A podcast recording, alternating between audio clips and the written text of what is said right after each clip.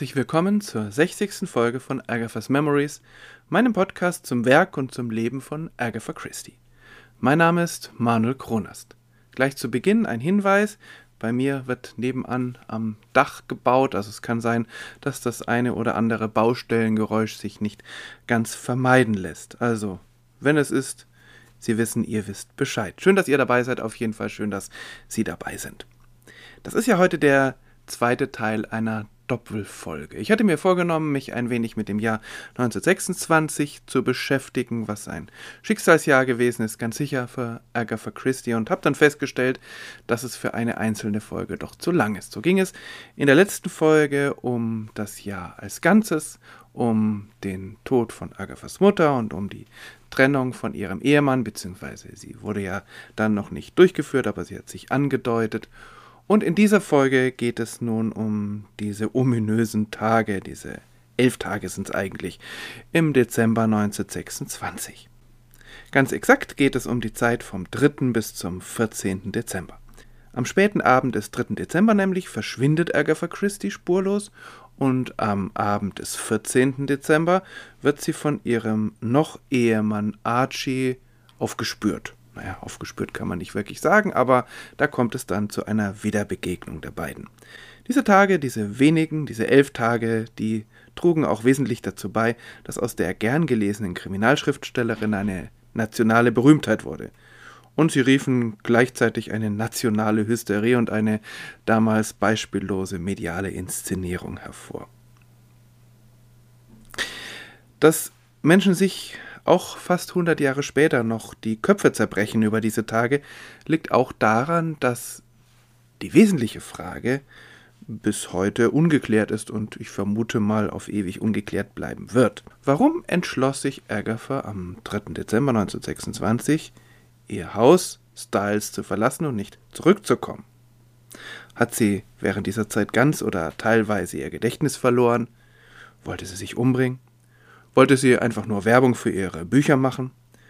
Wollte sie sich an ihrem Mann für dessen Untreue rächen? Oder umgekehrt, wollte ihr Mann sie aus dem Weg schaffen? Alle diese Theorien wurden schon 1926 hin und her bewegt. Einige davon waren ziemlich schnell ad acta gelegt, andere halten sich noch heute hartnäckig. Agatha Christie selbst hat ein Leben lang über diese Tage hartnäckig geschwiegen. In ihrer Autobiografie werden sie nicht einmal erwähnt. Und so etwas regt natürlich zusätzlich die Fantasie an. 1979 kommt Agatha in die Kinos. Ein Film mit Vanessa Redgrave und Dustin Hoffmann, also durchaus bekannte Schauspielerinnen und Schauspieler. Dieser Film erzählt nur wenige Jahre nach Agathas Tod eine sehr weit hergeholte, hochspekulative Version dieses Verschwindens. Eine Version, die auch potenziell rufschädigend ist. Und das führt dann wiederum dazu, dass Agatha Christie's Tochter Rosalind ihr Okay zur ersten großen Biografie von Janet Morgan gibt. Agatha Christie's Verschwinden hat es sogar in die englische Science-Fiction-Kultserie Doctor Who geschafft. The Unicorn and the Wasp, das Einhorn und die Wespe, eine 2008 ausgestrahlte Folge erzählt, wie der Doktor, seine Begleiterin Donna und Agatha Christie einen Mord aufklären gleich mehrere Morde. Und dabei spielt ein Alien in Wespenform eine entscheidende Rolle.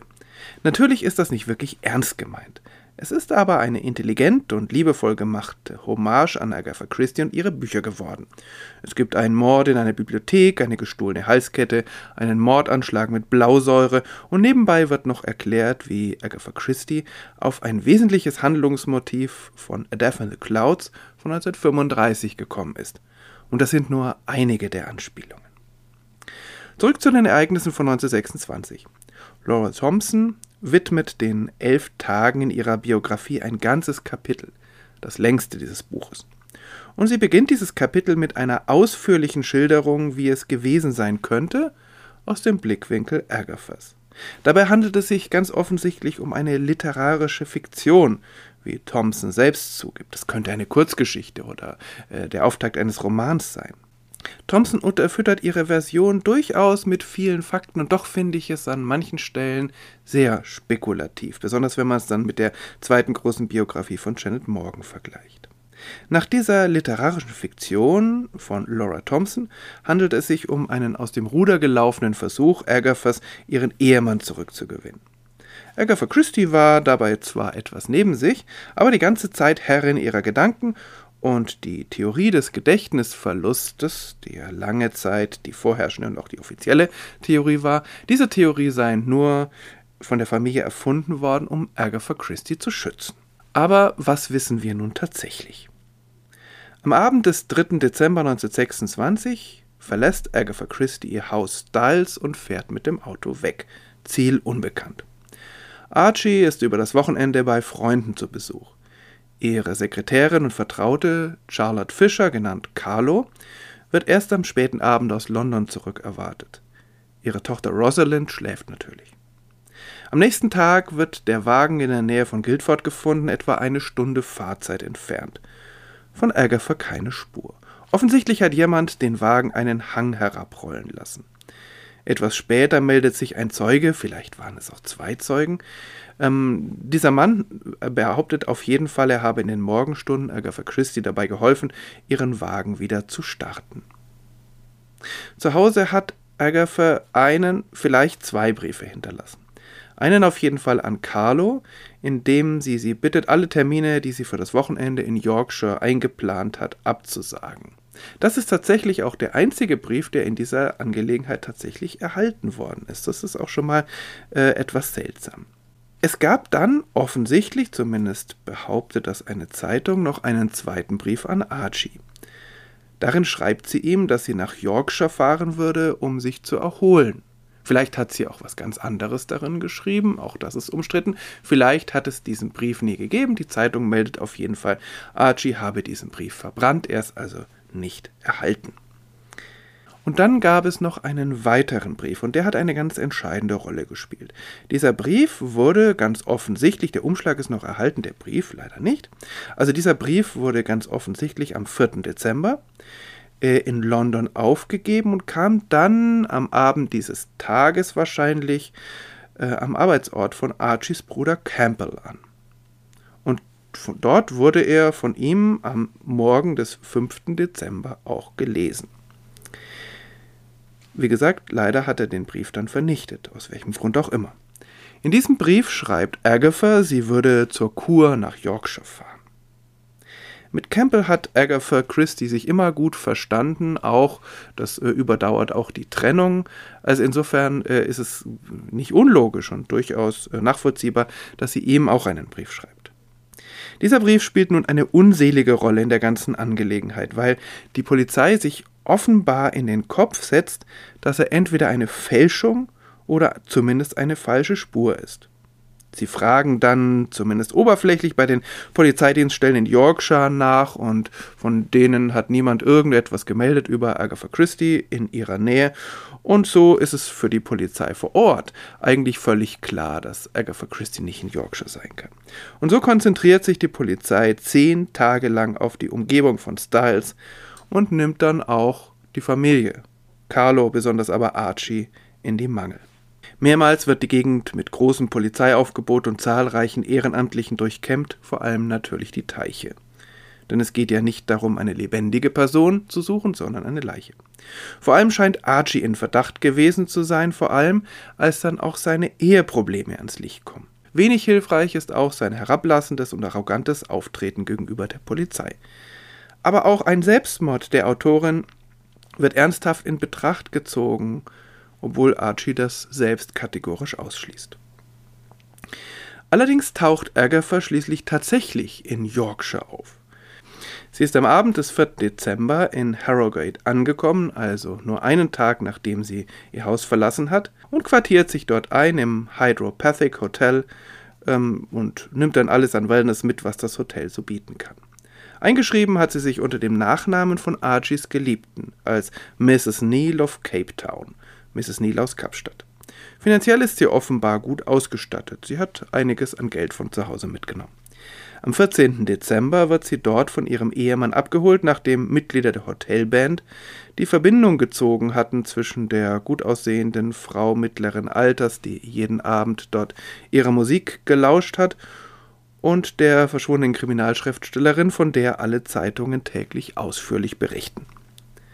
Agatha selbst und auch ihre Familie verbreiten sehr schnell die Version, die Schriftstellerin habe teilweise ihr Gedächtnis verloren. In der Folge begibt sich Agatha in psychologische Behandlung und gewinnt offenbar den größten Teil ihrer Erinnerungen wieder. Eingesetzt wird dabei auch die damals sehr beliebte Hypnose, die ja auch in manchen Werken von Agatha Christie selbst eine Rolle spielt. Wie gesagt, eine abschließende Deutung ist schwer möglich. Die Biografin Janet Morgan stimmt im Wesentlichen mit der Deutung der Familie überein, dass Agatha Christie unter dem Stress der Ereignisse dieses Jahres zeitweise das Gedächtnis verloren habe. Ein Zitat Imaginative, shy, intuitive. Agatha had all the characteristics of those who are capable of hypnotizing themselves at will. It was perfectly possible for her to have lost her identity and yet to have gone about the business of catching trains, shopping, and the like. Under unreasonable strain, deeply unhappy with herself, she might have induced a loss of memory.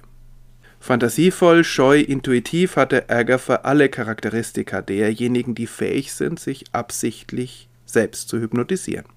Es war vollkommen möglich für sie, ihre Identität zu verlieren und trotzdem die Herausforderung anzugehen, Züge zu erreichen, einzukaufen und so weiter. Unter unzumutbarem Druck, zutiefst unglücklich mit sich selbst, mag sie einen Gedächtnisverlust hervorgerufen haben.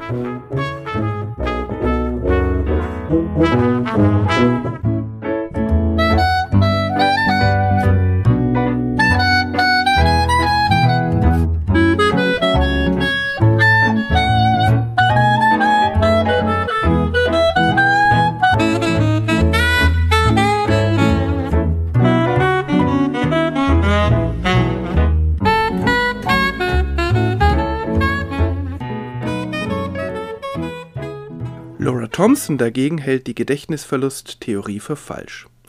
Agatha habe von Anfang bis Ende gewusst, was sie tat. Sie habe mit einer harmlosen Aktion ihren Ehemann enger an sich binden wollen. Deshalb habe sie den Brief an Campbell geschrieben und damit eine Spur gelegt. Als die Polizei den Brief einfach nicht ernst nehmen wollte, habe sie das Spiel weiterspielen müssen. In der Hoffnung, dass Archie irgendwann doch kommen würde. Das hat er ja auch getan, aber erst nachdem die ganze Nation im Aufruhr war. In einem hat Laura Thompson auf jeden Fall recht. Hätte die Polizei ordentlich gearbeitet, hätte Archie das kleine Rätsel schnell entschlüsselt und Agatha in Harrogate aufgespürt. Insofern ist es nicht ganz korrekt, von Agathas Verschwinden zu sprechen. Es war ja eigentlich im Grunde die ganze Zeit klar, wo sie war. Was tatsächlich schiefging, war schlampige polizeiliche Ermittlungsarbeit, vor allem aber ein Superintendent, der sich in der medialen Aufmerksamkeit sonnte. Außerdem eine beispiellose mediale Hysterie und die Lust der englischen Öffentlichkeit an Skandalen. Schon als Carlo und Archie am 4. Dezember Agathas Auto identifizierten, waren sie umringt von Schaulustigen, Lieferwagen verkauften Eis und heiße Getränke. Die Medien waren offenbar hilflos der Tatsache ausgeliefert, dass es hier um eine Schriftstellerin ging, die ihr Geld damit verdiente, die Öffentlichkeit in die Irre zu führen. Die ganze Angelegenheit musste also vertrackt und kompliziert sein, und schon aus dem Grund konnte dieser Brief, der ja auf eine solch einfache Spur führte, überhaupt gar nicht echt sein. Außerdem gab es die Vermutung, dass Agatha Christie selbst nicht anders konnte, dass ihr Unterbewusstsein sie dazu bringen musste, falsche Fährten zu legen, und in diesem Klima hatte der arme Brief an Campbell überhaupt gar keine Chance. Superintendent Kenward wiederum konnte ihn gar nicht ernst nehmen, weil seiner Theorie nach Agatha schon tot war als der Brief abgeschickt worden sein sollte, also am Morgen des 4. Dezember. In der Folge wurden zahllose Interviews geführt, Experten und Hellseherinnen und Hellseher befragt. Natürlich gab es zahlreiche Sichtungen der verschwundenen Autorin, rätselhafte Fußabdrücke wurden irgendwo entdeckt, Fläschchen mit Opium, verdreckte Kleidungsstücke, und alle wurden sie von den Zeitungen irgendwie mit Agatha in Verbindung gebracht. Am Sonntag, dem 12. Dezember, fand das statt, was die Evening News als Great Sunday Hunt for Mrs. Christie bezeichnete, als große Sonntagsjagd nach Mrs. Christie. Die Polizei hatte die Öffentlichkeit eingeladen, mitzusuchen, sich entsprechend einzukleiden und Bluthunde mitzubringen, wenn sie zur Hand wären. Ein Bauer stellte Traktoren zur Verfügung, über der Szene kreiste ein Flugzeug. Taucher waren ehrenamtlich dabei, ebenso wie 80 Mitglieder des örtlichen Motorradclubs. Es muss eine Mischung aus Suchaktion und Volksfest gewesen sein. Die Schätzungen bewegen sich zwischen 3000 und 15.000 Menschen und es gab massenhaft Hunde aller Art und Größe. Auch Agatha Christie's Kollegin Dorothy L. Sayers war dabei. Ein anderer sehr erfolgreicher Kollege, Edgar Wallace, wurde natürlich ebenfalls interviewt und seine Erklärung war, dass Agatha mit der Aktion ihren ungetreuen Ehemann habe bestrafen wollen. Sie sei jederzeit Herrin ihres Verstandes gewesen und habe aber zunächst nichts von der groß angelegten Jagd mitbekommen und dann das Spiel einfach weitergespielt. Wenn sie nicht doch in der ersten Nacht an Unterkühlung und Schock gestorben sei, dann sei sie irgendwo noch bei bester Gesundheit wahrscheinlich in London. Bis auf den Ort, an dem sich Agatha Christie aufhielt, ist das sehr nahe an der Deutung von Laura Thompson. Insofern ist es eigentlich ein wenig seltsam, dass sie ihn überhaupt nicht nennt. 1926, als Agatha Christie's Identität bekannt wurde, stürzte sich die Presse auf das Hotel in Harrogate. Reporter quartierten sich dort ein und versuchten, das Dienstpersonal zu befragen. Also äh, Paparazzi gab es auch damals schon ausreichend. Schließlich gab Archie nach und gab einer Zeitung ein Interview. Das hielt die anderen aber nicht davon ab, alles Mögliche herbeizufabulieren, denn Archie war auch nicht besonders mitteilsam und hielt eisern an der These fest, dass seine Frau das Gedächtnis verloren habe. Als Agatha schließlich von Harrogate nach Abney reiste zu ihrer Schwester, glich das einer Verfolgungsjagd. Mehrmals mussten Züge gewechselt werden, um der Presse auszuweichen. Und die kommenden Tage wurde Abney Hall von Presseleuten belagert, die natürlich die Wahrheit herausbekommen wollten. Aber dieser große Landsitz war ausreichend gesichert, sodass Agatha Christie hier erst einmal Ruhe fand. Letztlich werden wir wahrscheinlich nie genau wissen, was damals passiert ist. Kaum noch vertreten wird die These, dass Agatha das alles von Anfang an durchgeplant hat. Entweder um Werbung für sich zu machen oder um ihren Mann als Mörder an den Galgen zu bringen. Das ist ja eine, ein Mordmotiv, was durchaus eine Rolle spielt in ihren eigenen Werken.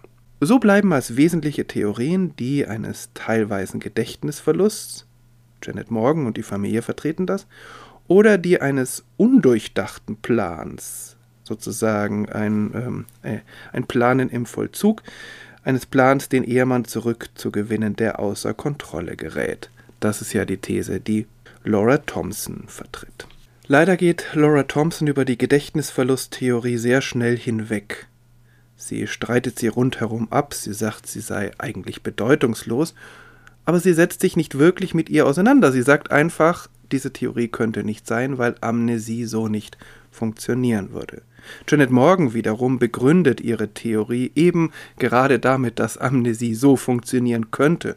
Und so haben wir natürlich jetzt irgendwie Expert Innenmeinung aus zweiter Hand gegeneinander und ich bin keiner, der das entscheiden könnte. Ich bin kein Arzt und schon gar kein Spezialist für Amnesien. Ich finde nur, dass äh, Janet Morgan ihre Theorie durchaus gut begründet, denn sie begründet sie auch mit dem Charakter Agatha Christie's und ihrem literarischen Stil und das kann ich nachvollziehen. Laura Thompson dagegen ähm, fährt eine unglaubliche Menge an Material auf. Dieses riesen, riesige Kapitel, das sich um diese elf Tage dreht, das ist wunderbar zu lesen. Sowohl diese einleitende literarische Fiktion, als auch äh, ihre sehr lebendige Schilderung dessen, was dann tatsächlich passiert ist, beziehungsweise was man tatsächlich belegt hat. Auch die unterschiedlichen Theorien, die sie anführt und die sie dann zum Teil ähm, äh, falsifiziert oder auch äh, weiterführt. Auch das lässt sich sehr gut lesen. Und äh, aber wie gesagt, auf, äh, an manchen Stellen ist sie mir zu sehr spekulativ und so neige ich eher der Variante von Janet Morgan zu, ohne das nur irgendwie begründen zu können. Aber wird ist das auch gar nicht schlimm. Es ist ja schön, dass Geheimnisse bleiben. Es steht auf jeden Fall fest, und das äh, sagt auch Laura Thompson, dass die Gedächtnisverlusttheorie Agatha Christie geschützt hat. So war sie nämlich in den Augen der Öffentlichkeit ein bedauernswertes Opfer eines harten Jahres und keine kalt berechnende Person, die nur auf ihren eigenen Vorteil aus war und die Öffentlichkeit bewusst an der Nase herumgeführt hat. Und so sagt auch Laura Thompson, selbst wenn sie diese Gedächtnisverlusttheorie nicht für richtig hält, war sie doch eine wichtige, gerade auch um Agatha Christie durch diese schwierige Zeit hindurchzuhelfen. Was ebenfalls unbestritten ist, durch die Mithilfe der Polizei und ihre stümperhaften Ermittlungen und durch die Mithilfe der Medien wird Agatha Christie in diesen Dezembertagen zu einer nationalen Berühmtheit. Die erste Meldung zu ihrem Verschwinden ist noch ganz klein und spricht von einer Kriminalschriftstellerin, ohne den Namen zu nennen. Das ändert sich sehr schnell und sehr gründlich und es ist sicher auch ein Grund dafür, warum Agatha Christie ein Leben lang der Presse gegenüber misstrauisch bleibt und ihr Privatleben im Verborgenen hält. Aber es ist natürlich auch ein Grund dafür, warum der Name Agatha Christie bald zu einer Legende wird. Und äh, die 1930er Jahre sind sicher ja auch mit ihrer erfolgreichsten. Wahrscheinlich von vielen damals unbemerkt veröffentlicht Agatha Christie im Dezember 1926 auch noch zwei Kurzgeschichten, die natürlich mit Sicherheit deutlich früher geschrieben worden waren. Um diese beiden Kurzgeschichten wird es in den nächsten beiden Folgen gehen. Bis dahin herzlichen Dank fürs Zuhören. Ich hoffe, es hat Ihnen, hat euch gefallen und ich wünsche Ihnen euch alles Gute in diesen schrecklichen Zeiten. Bis zum nächsten Mal.